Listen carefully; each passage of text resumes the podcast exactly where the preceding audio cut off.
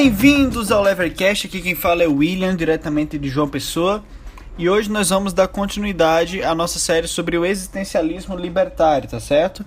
Então hoje nós vamos falar sobre o que o existencialista é, amoral e libertário ele poderia fazer para viver em um mundo onde não se considera que há fatos morais em um mundo amoral, tá certo? A gente vai ver as consequências que essa conclusão de que não existe valores morais objetivos tem tanto para um, as pessoas diversas quanto para é, o indivíduo, tá certo? Então, se você tem interesse, não esquece de estar tá escutando aí esse episódio, tá certo? Que mais uma vez estou fazendo com muito carinho para vocês. Então, muito obrigado pela audiência. Vai começar mais um Levercast.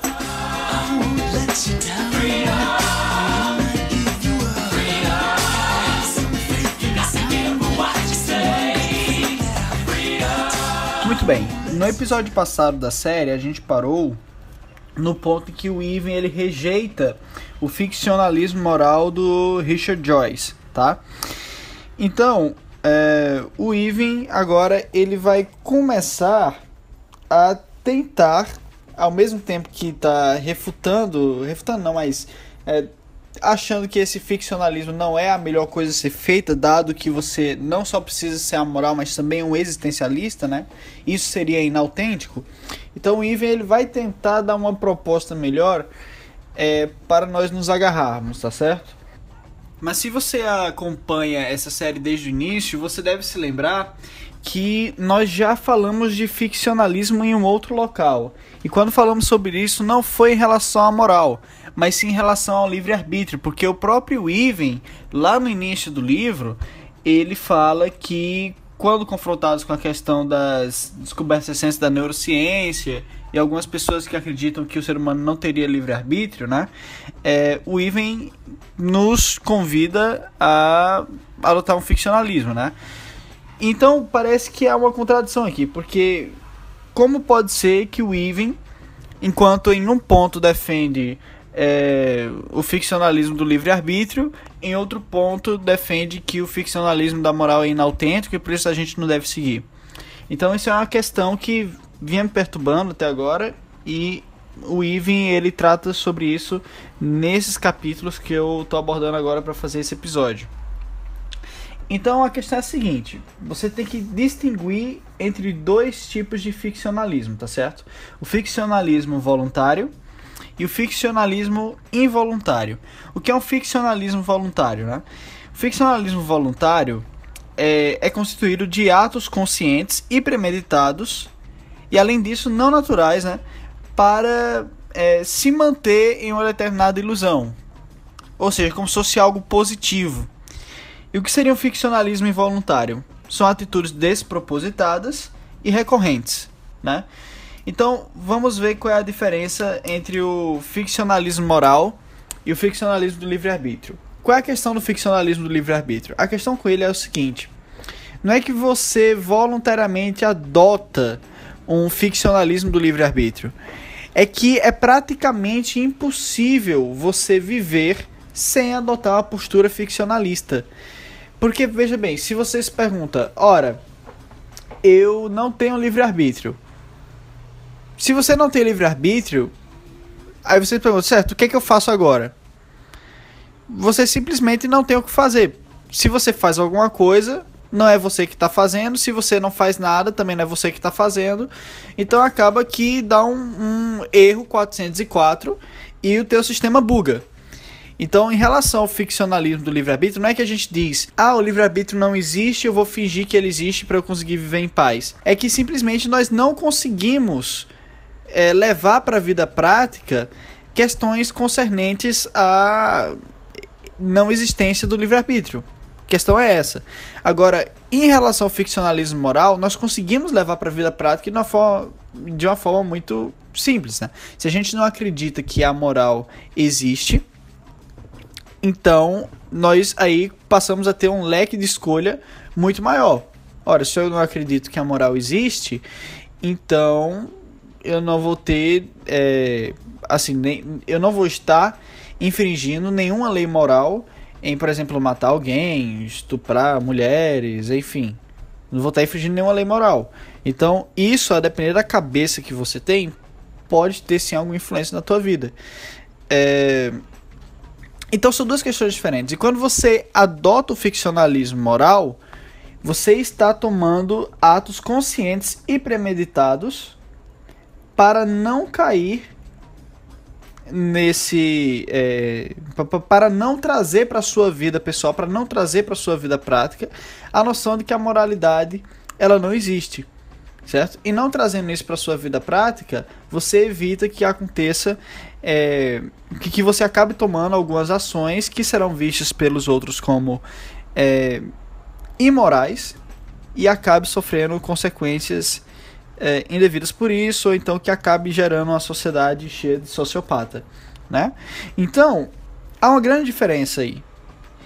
E no caso, o Even, ele não vai falar nada em relação ao ficcionalismo involuntário, porque não há o que fazer, mas ele vai dizer que a gente deve evitar os ficcionalismos voluntários, justamente por aquele argumento tal, da inautenticidade, da gente viver no mundo de ilusão e a realidade ser a exceção, ao invés da realidade ser a regra. Bom,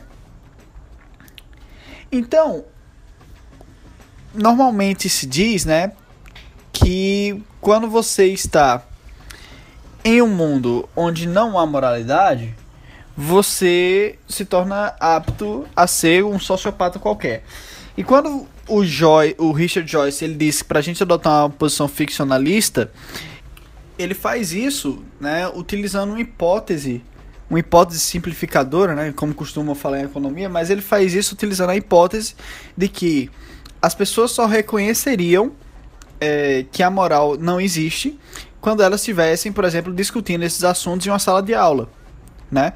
Então Joyce ele parece minimizar é, o fato de que as pessoas ao longo de suas vidas vão lidar de cara com vários conflitos entre interesse próprio e moralidade convencional, certo? Então é aquela questão, o ficcionalismo moral do Joyce, ele funciona muito bem para manter as pessoas dentro da moralidade convencional, quando a moralidade convencional ela está em consonância com os interesses pessoais daquelas pessoas, certo? Agora, quando os interesses pessoais daquelas Opa, desculpa.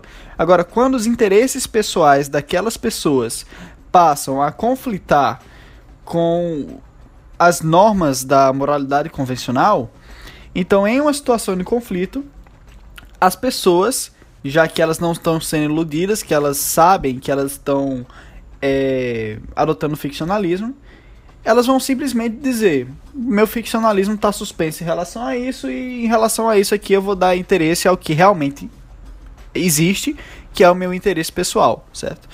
Então, nesse caso, você teria aí essa questão, né? O ficcionalismo do Joyce, ele não é, digamos assim, exatamente um remédio para aquilo que a gente deseja fazer, certo? E aí o Joyce, ele recorre a uma última coisa, né? Ele diz o seguinte: olha, mesmo quando você está nesse conflito entre interesse pessoal e moralidade convencional, você não deve levar só em conta o seu interesse pessoal, você deve levar em conta a prudência, né? Que no final das contas acaba sendo um interesse pessoal preservado. Mas a, a diferença é o seguinte: você tem que levar em consideração se ao tomar uma atitude que satisfaz um interesse pessoal desse momento, você não estará colocando em xeque seu interesse pessoal a longo prazo. Ou seja, você tem que, você tem que levar em conta não só seu interesse pessoal agora, mas seu interesse pessoal no futuro. E se você começa a tomar atitudes que vão contra o seu interesse pessoal futuro, atitudes essas que costumam ser é, atitudes que violam a moralidade convencional, porque se você começa a violar a moralidade convencional, o que significa? Que as pessoas vão começar a olhar você estranho, que as pessoas vão começar a querer é, revidar. Então isso talvez não esteja no teu interesse pessoal no futuro, viver com medo, viver com culpa. Então, nesse sentido, você teria que analisar a prudência também. Só que o que é que o Ivan vai dizer? O Ivan ele vai dizer o seguinte: olha, a prudência ela não pode ser um, um, um mero instrumento que vai frear a vontade, certo? Nessa situação de conflito. Muito pelo contrário, é a vontade que tem que é, nos colocar a dispor da prudência. Então, como assim? O, o Iver vai dizer o seguinte: olha, quando a pessoa ela sabe que não existe é, valores morais objetivos, então você tem aí uma grande probabilidade de, ao entrar em conflito com a moralidade convencional, a pessoa ela escolha agir em seu próprio interesse sem nem considerar a prudência. Porque é aquela coisa, o Joyce diz, ah, as pessoas sempre vão é, olhar para a prudência antes de tomar uma ação, mesmo que não acreditem que existem fatos morais. Mas o Ivy vai dizer, por quê? Quem garante que as pessoas vão olhar para a prudência? Então, as pessoas só irão olhar para a prudência, elas só serão prudentes em suas atitudes amorais se e somente se a vontade delas estiver. É, enfim, estiver no interesse dessas pessoas também serem prudentes. Ora, é aquela coisa, se não está no meu interesse preservar o meu interesse a longo prazo, né? Ou seja, ser prudente, então não há nenhuma garantia que ao eu conflitar com a moralidade convencional, eu ainda vou ter a prudência para me segurar. Então, para que a prudência ela tenha é, um efeito, para que a prudência ela tenha uma aplicabilidade prática, antes é necessário que a prudência seja um objeto de desejo pessoal, de interesse individual das pessoas, certo? Então esse é o ponto do, do William Even. Então é isso que ele vai nos aconselhar daqui para frente, né? William Even ele vai passar então a nos aconselhar que nós devemos utilizar a prudência como fator chave para guiar os nossos interesses, tá? ele vai dizer que a gente deve fortalecer as nossas vontades. Ele diz o seguinte: ter uma vontade fortalecida, uma que tenha sido treinada para vir ao resgate da prudência em tais situações. É isso que o Ivo vai nos aconselhar: ter uma vontade fortalecida. É, quando a gente fala que não existem valores morais objetivos, que não existem fatos morais, então, normalmente as pessoas começam a pensar o seguinte: se não existe fato moral, tudo é permitido. Então, o que a gente deve esperar do mundo a respeito disso? Ora, se todo mundo começar a acreditar nisso, então a gente vai ter muito mais guerra, muito mais é, carnificina, muito mais escravidão, muito mais estupros, muito mais. tudo que a gente convencionalmente acredita que não presta, né? Mas aí pode ser que não. Porque pensa o seguinte: quantas pessoas já foram mortas em nome de algum deus? Certo? Aqui nós estamos adotando uma cosmovisão ateísta, só para lembrar. Então, Deus, Deus não existe aqui na cosmovisão que a gente está adotando nessa série. Então, se Deus não existe e as pessoas várias vezes mataram em nome de Deus, será mesmo que um mundo sem Deus é um mundo pior? Pense, vamos pensar uma coisa que os libertários vão concordar mais, que vai ser mais consenso entre eles. Quantas pessoas foram mortas em nome da nação? Quantas pessoas foram mandadas à guerra em nome da nação? Quantas pessoas de outro país morreram por causa da nação? Né? Então, o nacionalismo. O nacionalismo matou muitas pessoas. E é uma desculpa coletivista né, para você matar as pessoas. Agora, quantas pessoas já morreram em nome da moral? Pense bem. Quantas pessoas já morreram em nome da moral? É, é a coisa que mais gera carnificina é a moral, certo? Então você vai ter em todo canto pessoas colocando uma desculpa na moral e nos bons costumes para simplesmente violarem a liberdade dos outros, violarem é, todo comportamento que não as apraz certo? Então, a moralidade, ela costuma inflamar disputa, é, perdão, ela costuma inflamar certas disputas e por isso ela pode ser muito perigosa, né?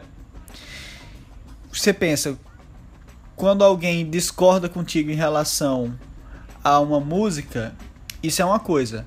Agora, quando a pessoa discorda contigo em relação ao aborto, ou em relação ao consumo de drogas, ou em relação a liberar o porte de armas, ou em relação a.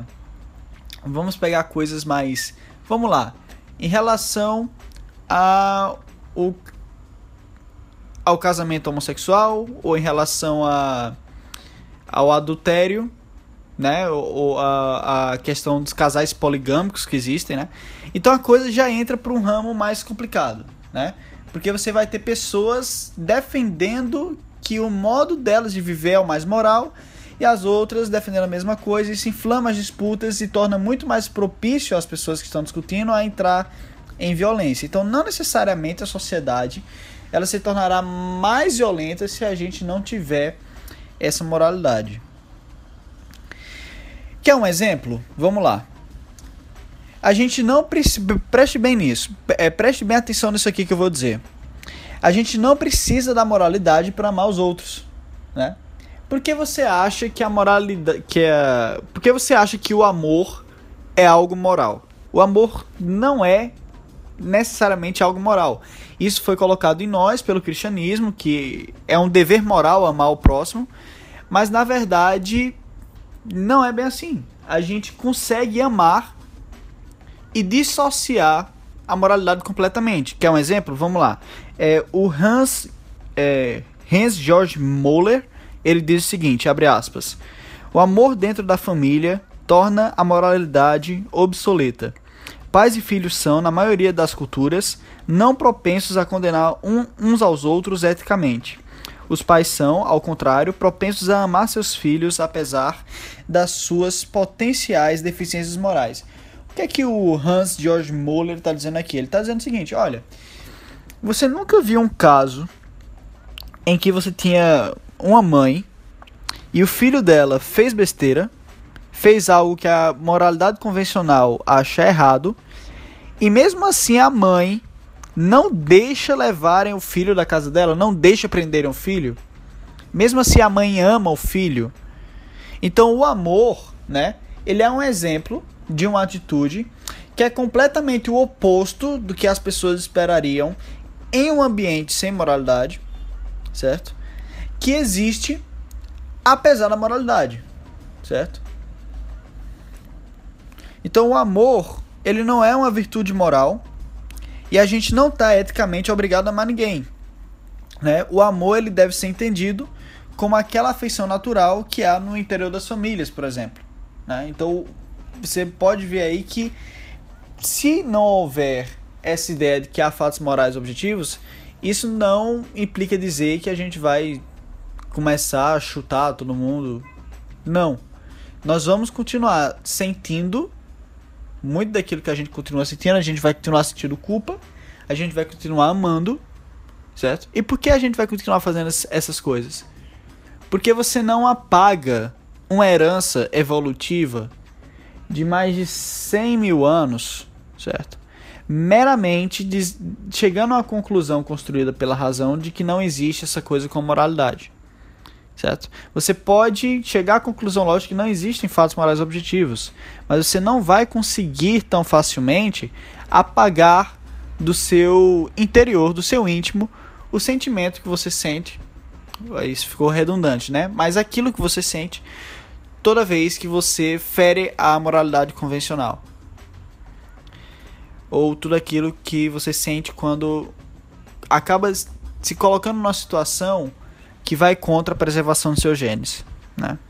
Aí você pode pensar, bem, mas sem moralidade, como é que pode haver uma lei?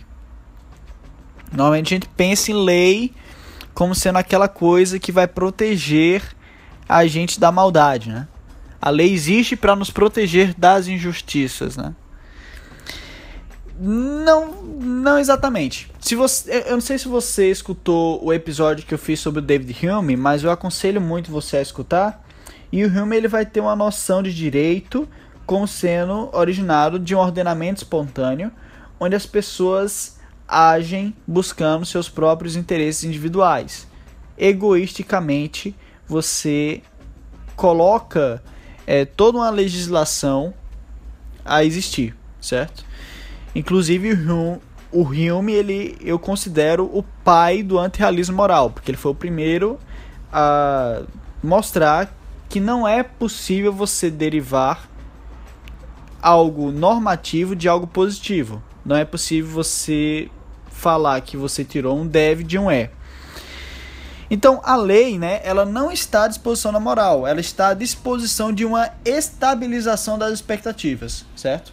A lei serve para isso, para estabilizar as expectativas. Qualquer pessoa que tenha te dito que a lei serve para preservar a moralidade, não sei que lá, a propriedade, enfim, não. A lei serve para estabilizar as expectativas, certo? E jogando de volta para Hume, isso aqui não está no livro do Ive, mas eu faço esses paralelos, né? O que é o direito à propriedade de Hume? É a estabilização da expectativa de que as pessoas poderão usufruir exclusivamente das posses que possuem.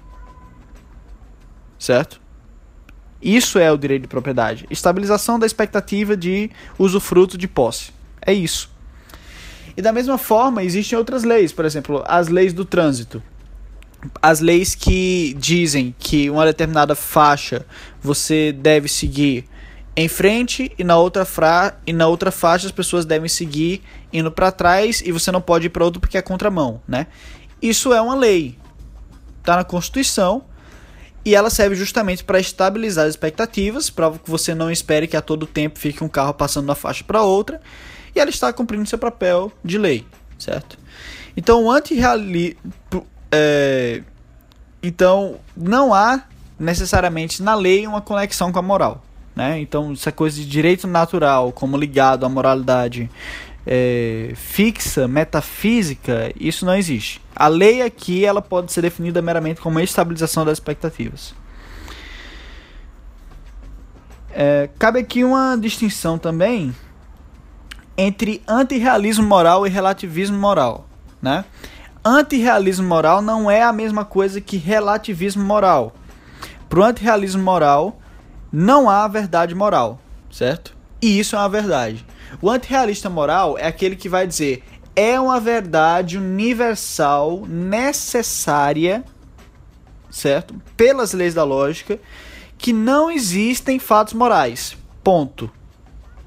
E o relativista moral, o que, é que ele vai dizer? Ele vai dizer que existe uma verdade moral e que esta verdade moral ela é relativa a é, grupos ou a indivíduos particulares. Eu, particularmente, eu era um relativista moral. Eu não sei se eu ainda sou após ler esse livro. Eu estou mais balançado agora para o antirrealismo moral, mas eu não vou comentar porque eu era antirrealista moral aqui. Eu vou passar, talvez no final do livro eu faça alguns comentários sobre é, o conjunto da obra, tá certo? Beleza. Então, o Ivan como eu falei anteriormente para vocês, ele, ele vai nos aconselhar a fortalecer nossas vontades. E ele vai nos aconselhar a fazer isso de forma a colocarmos as nossas vontades a dispor da prudência. Ou seja, devemos começar a nos habituarmos a querermos ser prudentes. E por que devemos nos habituarmos a querermos ser prudentes? Porque a prudência, ela nada mais é do que, e eu vou repetir aqui mais uma vez só para fixar, o nosso interesse pessoal, não só momentâneo, mas a longo prazo, certo? Então, o que é que o Ive vai dizer? Olha, primeiro, o que você deve fazer em um mundo sem moral? Primeiro, estabeleça o que você deseja. E segundo, jogue para atingir aquilo que você deseja de tal forma que você não se dê mal. É isso, certo? É isso. E, então, é, a gente tem aqui aquela velha doutrina do egoísmo racional, também da Ayn Rand, com o detalhe que a Ayn Rand ela não era antirrealista moral, mas o Ivan ele é. A primeira coisa que você pode tentar levantar contra essa ideia de irmos pela prudência é o seguinte: bom, então vamos lá. Meu desejo é matar minha sogra. Meu desejo é esse. Não existe moralidade objetiva, então não vou estar sendo objetivamente mal se eu matar a minha sogra. Então eu vou fazer o seguinte: eu sei que se eu eu sei que existe um determinado veneno, né? E essa minha sogra ela já tá muito velha. Ninguém vai desconfiar que alguém matou ela propositalmente, certo? Então o que é que eu posso fazer? Eu posso simplesmente colocar um veneno, ela já tem problema cardíaco mesmo, vão achar que deu um piripaque e ela foi de vez. Então pronto, vou fazer isso tal, ninguém vai descobrir. O veneno ele também, vamos supor, não é conhecido e ninguém vai vai atentar para uma autópsia porque essa velha se dá bem com todo mundo e eu sempre fingi que eu me dava bem com ela também, então vou matar ela. E conforme eu fiz minhas análises aqui, vai ser uma ação prudente que ninguém vai descobrir, pronto. Beleza, então faço. Então, o que é que você poderia levantar de objeção, né? Você poderia levantar como objeção justamente isso, né? Que a prudência ela não é suficiente para manter as pessoas nos seus quadrados e, impedir elas de é, começarem a violar aquelas coisas que são tão caras para os libertários que é a liberdade, a propriedade, a vida, né? Só que tem um, uma questão aí uma questão que não está sendo considerada. Porque normalmente quando você pensa assim, você está muito naquela noção do anel de Gages, né? Se vocês é, não estão familiarizados, o anel de Gages é uma, uma, uma parábola, né? Criada por Platão e que é basicamente o seguinte: é, é aquela coisa do Senhor dos Anéis. Vocês já viram aquele anel do Senhor dos Anéis? No Senhor dos Anéis tem aquele anel que você coloca e você se torna invisível e a partir do momento que você se torna invisível, você vai é, se tornando uma pessoa mais maligna, né? Alguma coisa desse tipo. E por que isso acontece, né? O anel de gages, ele te permite uma façanha muito bacana, que é você pode fazer o que você quiser sem ser visto. E aí a questão que fica é a seguinte: se você pode fazer o que você quiser sem ser visto, o que você não irá fazer? É, os primeiros a questionar a ideia de que haveria uma moralidade objetiva foram os sofistas, os sofistas gregos, né? Só que os sofistas eles não só questionaram a ideia de que haveria uma moralidade objetiva, mas a ideia de que haveria uma verdade objetiva por si, né? Eles eram também meio que anarquistas epistemológicos. Então a única coisa que te impede de agir é o medo de que outras pessoas te machuquem. Então, se você tivesse esse anel de gages, você poderia muito bem agir da maneira que te convém. E se as pessoas acharem ruim, elas não vão saber que é você mesmo, você poderia se safar, né? Então, essa é a ideia dos sofistas, né? Só que os sofistas, eles não consideram uma coisa muito, muito importante. E que coisa é essa? aquilo que eu já falei para vocês. A gente não consegue se livrar de sentimentos que estão em nós, moldados por anos e anos de evolução, apenas porque a gente decidiu, ao menos que a gente, a gente seja psicopata, né? Então, o que é que o antirrealista moral ele vai dizer, principalmente se for existencialista? Vou citar o Ivan aqui. O Ivan diz, abre aspas, para o antirrealista, é, para o antirrealista moral existencialista, o único padrão pelo qual uma ação pode ser ultimamente julgada é: você pode viver com isso? Então pensa bem, eu posso até ser um cara que odeia minha sogra, que tem todos os meios para matar ela, que sabe que está agindo com prudência, mas mesmo assim, se eu fizer isso, eu vou poder viver com isso? Será que eu vou conseguir, ao deitar na minha cama, do lado da minha esposa, não, não ter insônia, não ter culpa, não ficar a vida inteira lembrando daquilo que eu fiz, não levar isso como uma mágoa pro resto da minha vida? Será que eu consigo realmente viver com isso? A resposta para a maioria das pessoas é não. Para algumas poucas é sim. Certo?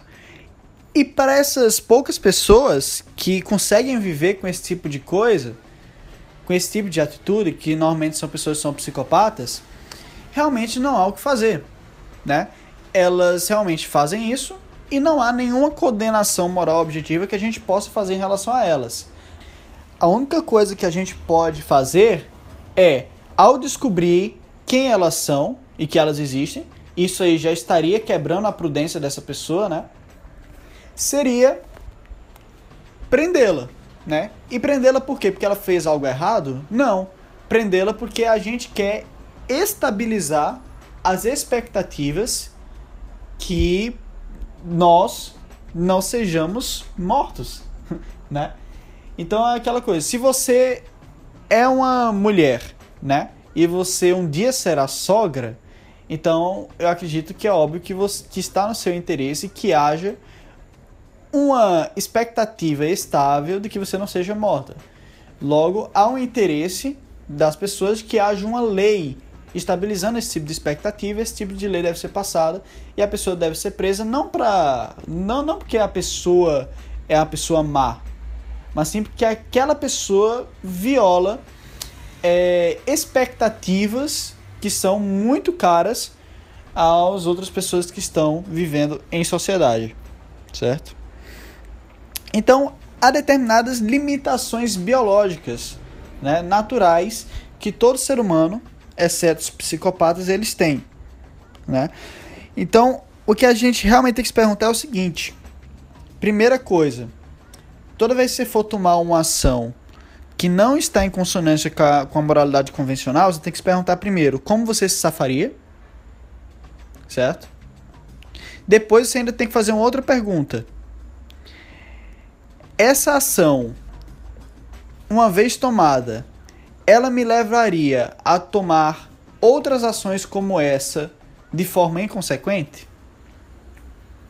É a questão, por exemplo, é, de você se viciar em fazer coisas que vão contra a moralidade convencional, que por mais que da primeira vez que você faça, você tenha um ambiente controlado, você saiba que há pouquíssima chance de, de alguém te descobrir, aquilo pode te incentivar a fazer várias outras vezes e assim aumentar o teu risco. Então, é outra coisa que você tem que pensar. E a terceira coisa que você tem que pensar é o seguinte: como se comportaria a sua psicologia caso você agisse dessa forma? Certo? Então, gente, análise fria mesmo. Aqui o que a gente, o que a gente está fazendo aqui? A gente está preservando o indivíduo. É o indivíduo que importa, né? Não é o individualismo? Então é aquela coisa. Você estabelece seus objetivos e trabalha para alcançá-los. Agora é aquela coisa, tem que ser um, um, um, trabalho racional. Porque você não pode é, é ter um objetivo e ao trabalhar para alcançá-lo, acabar sendo preso. Obviamente aí você não alcançou seu objetivo. Ou acabar é, gerando inimigos e aí você torna mais difícil alcançar o objetivo. Nem acabar no meio do caminho sendo vítima de você mesmo, através de sentimentos recorrentes de culpa de remorso, esse tipo de coisa. Então são coisas que você tem que pensar. É, então, esse auto-interesse iluminado, né, como o Ivan vai chamar, eu prefiro chamar de egoísmo racional, né, ele nos diz precisamente isso. Devemos utilizar a prudência como guia, certo? Agora, a prudência não é um guia moral. Ela é meramente uma recomendação existencialista. Né? Ela é meramente uma recomendação para você ter algo a qual você possa se agarrar e algo que você possa é, utilizar como parâmetro para alcançar suas maiores potencialidades. O Ivan ele diz o seguinte, abre aspas, prudência é a virtude não moral chave para escolher e agir bem, ou seja, em direção à satisfação dos seus desejos. É, em relação aos. Vou tornar novamente esse ponto aos sociopatas, né? Ponto pacífico aqui. A gente já descobriu isso. Não há nada moralmente condenável neles. Certo? Agora, pode haver coisas neles que nós é, achamos repugnantes. Ponto. Isso é um sentimento, não é uma verdade metafísica. É, e segundo ponto é o seguinte: em um mundo onde as pessoas convenceram que não há fatos morais objetivos, não necessariamente todo mundo vai se tornar sociopata, porque elas, as pessoas têm uma limitação de consciência biológica. É, e além disso, se, se elas se preocupam com o alto interesse, elas se preocupam em se preservarem. E se você começa a ferir a moralidade convencional, você começa a correr o risco de não se preservar. É, então o Ivan ele vai dizer o seguinte: cada geração irá produzir alguns santos e alguns sociopatas, mas a maior parte de nós estará entre eles, certo? Então há uma uma faixa de comportamento esperável é, para as pessoas, mesmo em um mundo sem moralidade. E aí, por fim, né, o Ivan ele vai dizer o seguinte: olha, a gente sabe que a gente deve seguir a prudência agora. Como a gente faz para desenvolver em nós esse hábito de sermos prudentes? Porque o que a gente mais vê por aí são pessoas imprudentes. Pessoas que agem hoje sem pensar nas consequências, são pessoas que é, tomam atitudes impulsivas, que lá no futuro quebram a cara, né? Pessoas que ao fazer alguma coisa criam vários inimigos. Isso no mundo com moral, onde as pessoas acreditam em moralidade objetiva. Imagina o mundo onde as pessoas não acreditam, né? Então, como a gente faz para manter as nossas atitudes em consonância com a prudência? O Ivan vai dizer: isso não é fácil. É como você seguir uma dieta. Da mesma forma que seguir uma dieta não é fácil, principalmente quando você tem uma, uma casa cheia de doces, né? Não é fácil você tomar atitude prudente toda hora, né? Então o que é que o vai dizer? É justamente por isso que a prudência é tão recomendável, porque a prudência ela é, quão mais você se força a ser prudente, você vai criando uma disciplina. E criar disciplina não é fácil, ela requer esforço. E quando você se esforça para se manter em uma determinada disciplina, o que acontece aí é que você está fortalecendo sua vontade de poder. Isso não é mais algo inautêntico, né? Você agora está propriamente lutando por algo e é, conquistando esse algo. Só que tem um pequeno problema aí. Qual é o pequeno problema?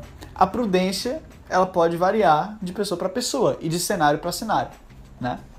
Então a prudência das pessoas elas, elas nunca serão iguais, porque as pessoas sempre estarão em cenários diferentes e as pessoas sempre terão vontades diferentes, certo? E se a prudência ela está subordinada à vontade tanto quanto ao cenário, se os dois mudam, então muda também a prudência. Então cada pessoa vai ter sua própria prudência, mas agora é, normalmente as pessoas elas concordam em determinadas coisas como sendo prudentes, né? Então, por exemplo, é... começar a abrir fogo em uma sociedade armada, né? Não é atitude prudente, independente de moral. Por quê? Porque essa sociedade está armada, certamente você vai levar um tiro na cabeça, né? Então, se o teu objetivo é abrir fogo e sair com vida, em uma sociedade armada não é prudente. Agora, se o teu objetivo é realmente é, se matar no processo, você é um homem suicida, aí realmente não há o que fazer, né? Então, o Ivan, ele vai dizer que, para a maioria das pessoas, tem algumas coisas fundamentais que elas concordam ser prudentes, embora nem todas as suas prudências convijam para o mesmo ponto. E também, como a gente pode ver no caso do homem suicida, nem sempre também a prudência está em consonância com a moralidade convencional. Então, é, talvez se você quer ser um, se, se o teu objetivo de vida é ser um terrorista, então não é prudente que você o seja em um ambiente onde quase ninguém vai saber é, quem é você, né? É aquela coisa. Não é prudente que você seja um terrorista em um local onde você vai simplesmente matar uma só pessoa desarmada, sem ninguém estar te filmando também e sem nenhuma multidão para fazer nada contigo. Então, se o teu plano é, é ser um terrorista e ser também um Marte, né? Se o teu plano é ser terrorista e Marte, então é prudente que você esteja numa sociedade armada para fazer o teu atentado terrorista e aí as pessoas vão poder te matar. Né? Você vai ser um terrorista e um mártir de forma prudente e contrariando a moralidade convencional, tá certo? Então, gente, é isso aí por enquanto. É, muito obrigado por vocês terem acompanhado até aqui. E no próximo episódio dessa série, nós vamos entrar em maiores detalhes acerca de como constituir uma sociedade libertária, né? Porque até aqui a gente falou só sobre amoralismo e existencialismo. Agora, onde é que entra o libertarianismo? Né? Libertarianismo que tão frequentemente é defendido como uma bandeira moral, né? Onde ele entra aqui nesse cenário? Então a gente vai ver no próximo episódio justamente isso. Direito de propriedade, liberdade de vida e uma sociedade libertária em um mundo amoral. É isso aí, gente. Muito obrigado pela atenção e até a próxima semana. Se você gostou desse episódio, compartilha. Se você não gostou, compartilha. E se você realmente gostou, você pode estar doando aqui embaixo através de carteira Bitcoin ou então através da minha conta na Caixa Econômica Federal, tá bom? Muito obrigado pela atenção. Até a próxima.